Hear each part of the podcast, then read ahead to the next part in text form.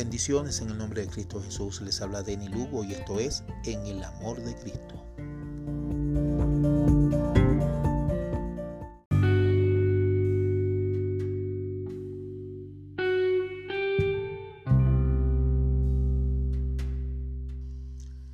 En este episodio les presentaré un texto que he titulado Cuando mis fuerzas se agotan.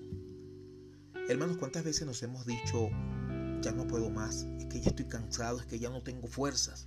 En esos momentos en que sentimos que nuestras fuerzas se agotan porque hemos estado luchando durante mucho tiempo por algo o contra algo sin obtener victoria. Creemos que nos hemos esforzado lo suficiente y sin embargo aún así no alcanzamos lo que anhelamos. Es entonces cuando llega ese momento en que nos preguntamos, ¿será que vale la pena seguir luchando? ¿De qué ha servido tanto esfuerzo? A veces hasta llegamos a echarle la culpa a Dios y le decimos, pero ¿qué es lo que yo hice mal, Dios, para que tú me castigues de esta forma? Es entonces cuando Satanás ve la oportunidad de hablarnos al oído, de susurrarnos y sembrarnos cizaña. Dice la palabra en Primera de Pedro capítulo 5, verso 8, que ese es nuestro enemigo y como león rugiente anda alrededor buscando a quien devorar entonces nos convertimos en una presa fácil. Comenzamos a hacernos más preguntas y decimos, ¿qué sentido tiene esta lucha? Total, ¿qué es la vida? ¿Tiene sentido la vida? Y si Dios existe, ¿por qué entonces permite que yo esté pasando por esta situación? Qué tremendo. Llegamos hasta dudar de la existencia de Dios.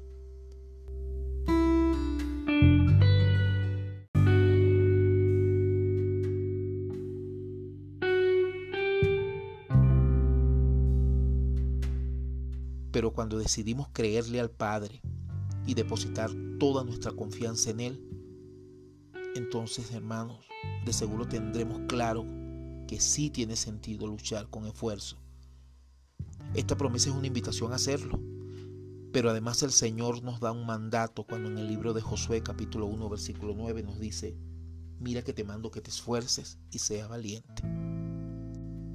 Este mandato que termina además con una hermosa promesa. No temas ni desmayes, porque soy Jehová tu Dios, y estaré contigo en donde quiera que vayas. En este sentido, cuando nos enfrentamos a un problema, de la magnitud que sea, no debemos rendirnos, hermanos. Debemos ser como David, que no se rindió ante Goliat, ese gigante que se le paró al frente, pero David tenía la seguridad y la confianza en Dios.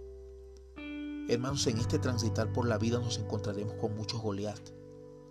Pero cuando lleguen debemos enfrentarnos a ellos con la convicción de que en Dios todo lo podemos. No debemos rendirnos. Y cuando sintamos que nuestras fuerzas se agotan, entonces recordemos que la fuerza proviene de Dios. Y como sus hijos somos herederos de ella.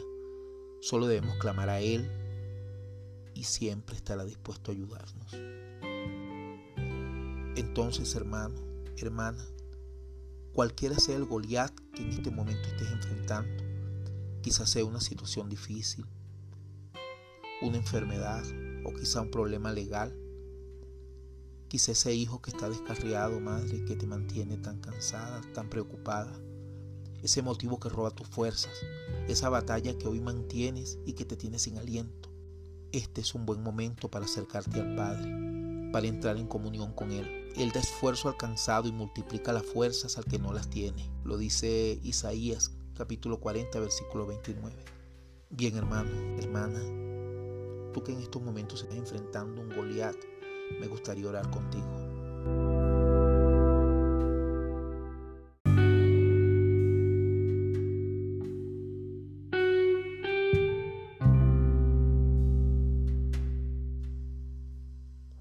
Mismo donde estás, cierra tus ojos. Respira profundo.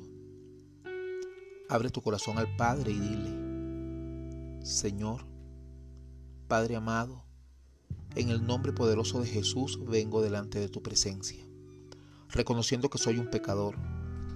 Quizá me habría apartado de ti, Padre, pero hoy con un corazón quebrantado, arrepentido, reconociendo que solo tú eres Dios, un Dios misericordioso que no miras nuestros pecados, sino nuestro arrepentimiento.